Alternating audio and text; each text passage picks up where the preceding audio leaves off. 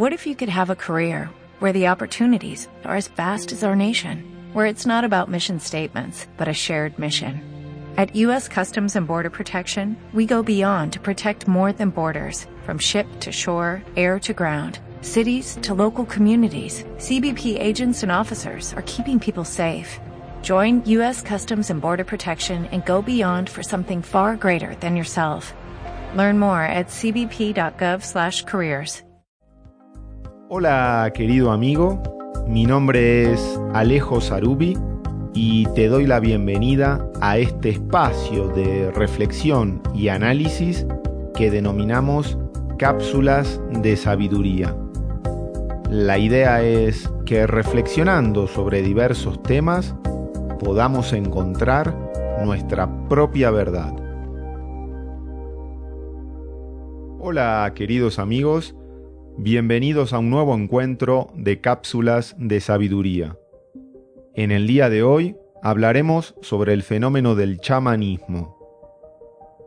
En general, se suele definir al chamanismo como un conjunto de prácticas y creencias relacionadas con el animismo, es decir, con la idea de que cualquier elemento del mundo está dotado de conciencia propia, una creencia que le atribuye espiritualidad a entidades naturales como las montañas, los ríos y los árboles.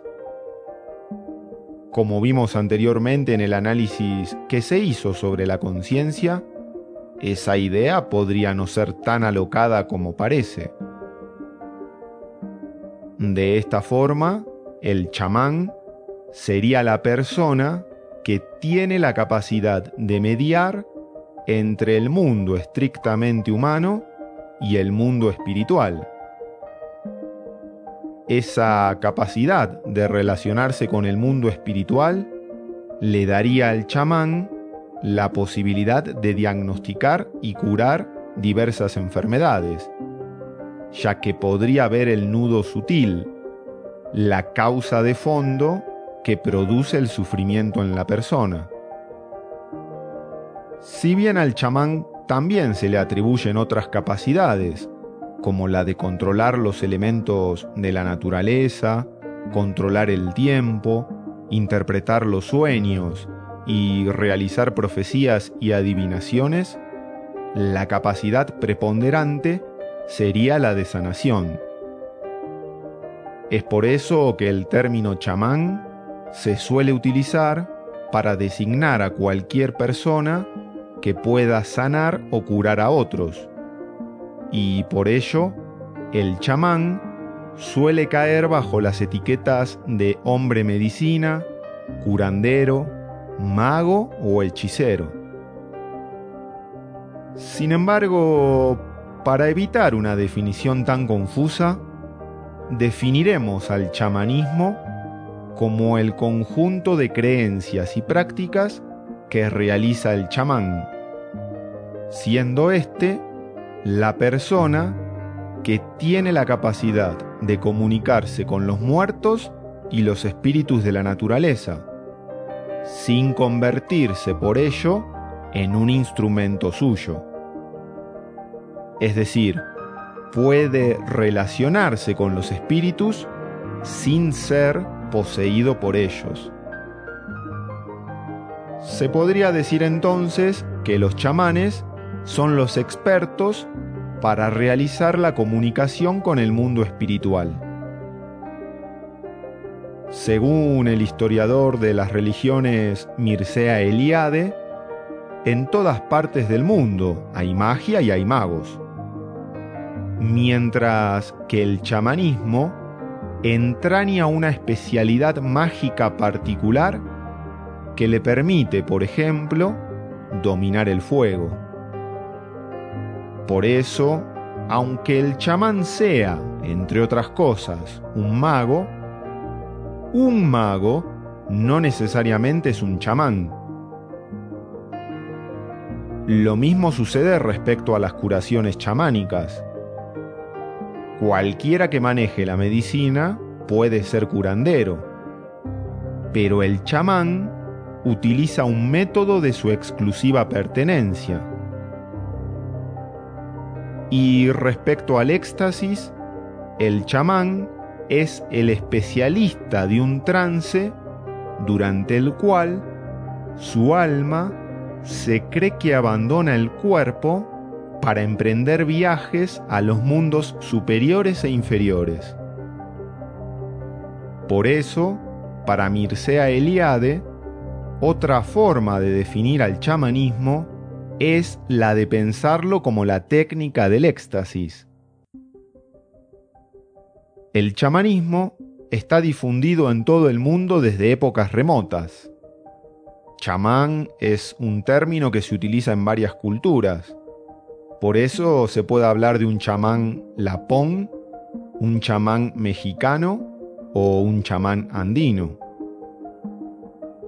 En general, el otorgamiento de los poderes chamánicos se realiza por transmisión hereditaria o por lo que se conoce como vocación espontánea, es decir, por el llamado o elección de los dioses.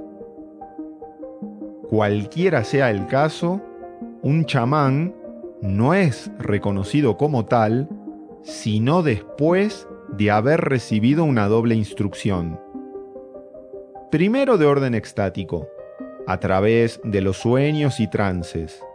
Y segundo, de orden tradicional, mediante el estudio de técnicas chamánicas, mitología, lenguaje secreto, etc.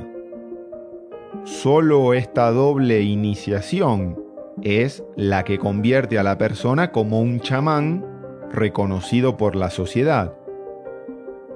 De esta forma se evita que cualquier persona, en su sano juicio o no, se autoproclame chamán.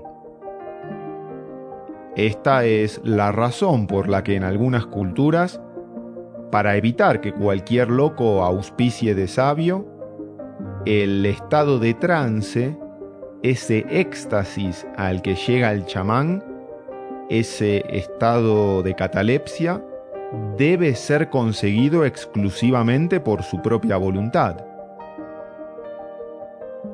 Sin embargo, en algunas sociedades se permite llegar al estado de trance con la ayuda de narcóticos. Esto último es lo que genera discusión entre los estudiosos del tema sobre hasta qué punto las visiones que se pueden tener son reales o solo se tratan de alucinaciones mentales. Volviendo a la definición básica, un chamán es una persona que mantiene relaciones concretas, inmediatas, con el mundo de los dioses y de los espíritus. Los ve cara a cara, les habla, les pide, les implora. Esta capacidad de relacionarse con el mundo de los espíritus hace que muchas personas distingan dos tipos de chamanes, los chamanes blancos y los chamanes negros. La diferencia viene dada en si la relación del chamán se da con buenos espíritus o malos espíritus. Ya sea un caso u otro, en el momento en que el alma del chamán abandona su cuerpo y viaja al mundo espiritual, el peligro de extraviarse en esas regiones es grande. Por eso, el chamán sería la única persona que puede afrontar ese peligro y aventurarse en ese mundo místico. Como dijimos anteriormente, de todas las funciones que realiza el chamán, la más importante es la de curación, ya sea bajo la forma tradicional o mágica. En la forma tradicional, el chamán se sirve de las virtudes medicinales de las plantas y de los animales, utiliza el masaje, etc. Pero como a su juicio, la mayoría de las enfermedades tienen una causa de índole espiritual, se ve obligado a recurrir a la curación mágica o chamánica. Por eso en las culturas iniciáticas, el chamán cumplía las funciones de lo que es nuestro médico actual, y por eso se lo llamaba el hombre medicina. Lo llamaban así ya que él mismo era la medicina. Era una persona con una sabiduría tal que incluía las funciones de médico, alquimista, mago y astrólogo, que en definitiva son todas las ciencias sagradas de la tradición. La alquimia te dice el qué administrar, qué elementos y en qué proporción. La magia te dice el cómo, cómo administrar esos elementos previamente alquimizados. Y finalmente la astrología te dice el cuándo, es decir, en qué momento se deben administrar esos elementos. Como vemos, el chamanismo es una disciplina que encierra conocimientos místicos y ancestrales. Solo un individuo completo y absoluto puede llegar a ellos. Bien, para terminar les recomiendo escuchar el tema Chamán del grupo mexicano Maná. Gracias por escuchar y hasta el próximo encuentro. Si te gustó este audio, te invito a que te suscribas y nos sigas a través de nuestros distintos canales por supuesto que lo puedes compartir y si algo de lo que escuchaste resonó en tu interior, haz lo propio y que forme parte de tu verdad.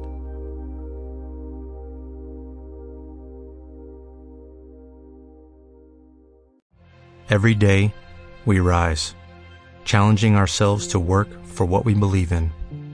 At U.S. Border Patrol, protecting our borders is more than a job.